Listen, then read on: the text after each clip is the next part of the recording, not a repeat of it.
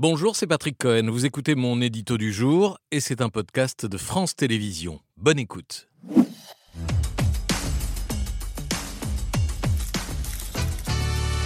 Le Danemark va-t-il rétablir le délit de blasphème pour stopper une vague d'autodafé du Coran?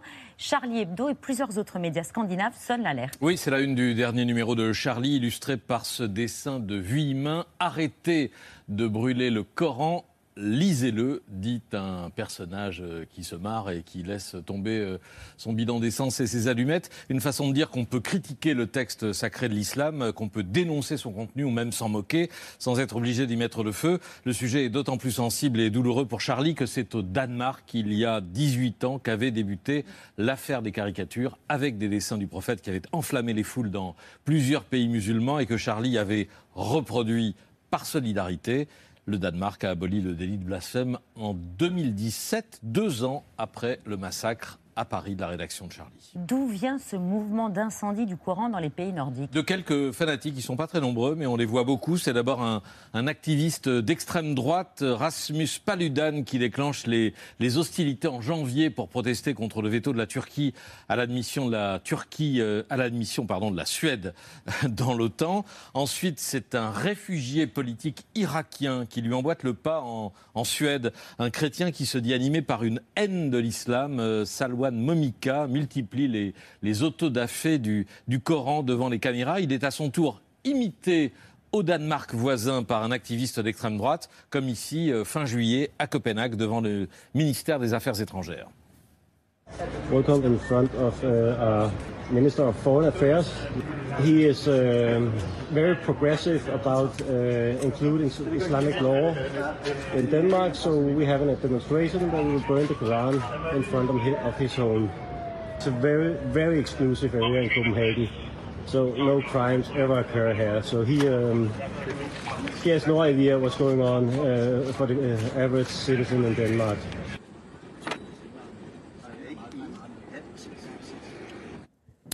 On voit toute l'absurdité du truc. C'est un type tout seul avec un briquet et son pote au mégaphone, protégé par un, cordon de police au nom de la liberté d'expression et de la liberté de manifester, qui est sacrée euh, en Suède et au Danemark. Mais depuis, euh, ça ne s'arrête pas. Il y a encore eu dix arrestations le week-end dernier en Suède, euh, à Malmö, après un incendie de Coran organisé toujours par Salwan Momika, ce, ce chrétien irakien devant 200 personnes. Des incendies qui allument d'autres feux dans le monde musulman. Évidemment, l'ambassade de Suède en Irak a été attaquée à deux reprises et incendiée la deuxième fois.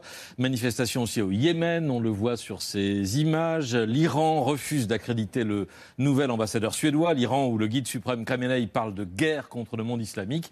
Mais c'est donc au Danemark que la coalition au pouvoir, qui va euh, des sociodémocrates au centre droit, veut changer la loi. En restaurant un délit de blasphème non, pas officiellement. Le projet vise à interdire, je cite, tout traitement inapproprié d'objets ayant une signification importante pour une communauté religieuse, délit qui concernerait toutes les religions et qui serait passible de deux ans de prison ou qui serait interdit de, piétiner, de brûler, de maltraiter, tout ce que vous voulez, un, texte sacré. Mais en fait, évidemment, ça vise à arrêter cette vague d'incendie des Corans. Le ministre danois de la Justice assure que la loi ne couvrira pas les caricatures, mais le symbole est terrible, celui d'un pays d'Europe démocratique qui change sa loi sous la pression euh, de dictatures religieuses. Ce que veut dénoncer Charlie Hebdo, c'est le rétablissement, euh, je cite, d'un délit moyenâgeux qui ouvre la porte à toutes les censures et va à l'encontre de tous ceux pourquoi se sont battus intellectuels, artistes et responsables politiques en Europe depuis deux siècles. Les Iraniennes, dit encore Charlie,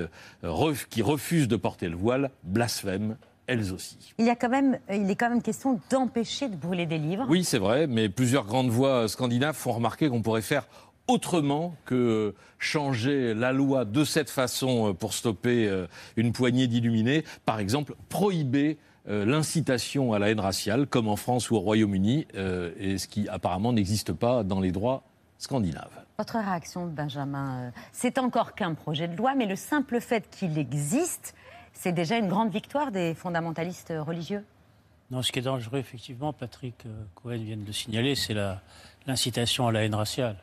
C'est-à-dire que derrière cette histoire d'incendie successifs, simultanés et progressifs, il y a en fait une seule religion qui est visée, qui est l'islam. Et donc à partir de là, il y a le risque, disons, d'une entre guillemets guerre des religions. Et c'est ça le problème. Qu'il faut empêcher. Et qu'il faut absolument essayer d'empêcher. Que loi est la meilleure façon de l'empêcher? Je ne sais pas, mais le fait est, c'est comprendre les inquiétudes de Charlie Hebdo. Bien sûr, mais je ne sais pas. Bien sûr, euh, Charlie Hebdo a parfaitement raison d'être inquiet, mais en même temps, il faut chercher plus les moyens, entre guillemets, d'arrêter ce type de conflit plutôt que euh, d'appuyer sur des principes de manière très abstraite, indépendamment du contexte historique, qui est celui, on le sait, euh, disons, d'un rejet de l'islam dans une partie de l'Europe, en particulier une partie de l'extrême droite. Merci d'avoir écouté ce podcast de France Télévisions. Pour ne rien rater de C'est à vous en audio, vous pouvez vous abonner à tous nos podcasts sur votre plateforme d'écoute favorite dans la rubrique C'est à vous et en vidéo, le replay bien sûr, c'est sur France.tv. À très vite.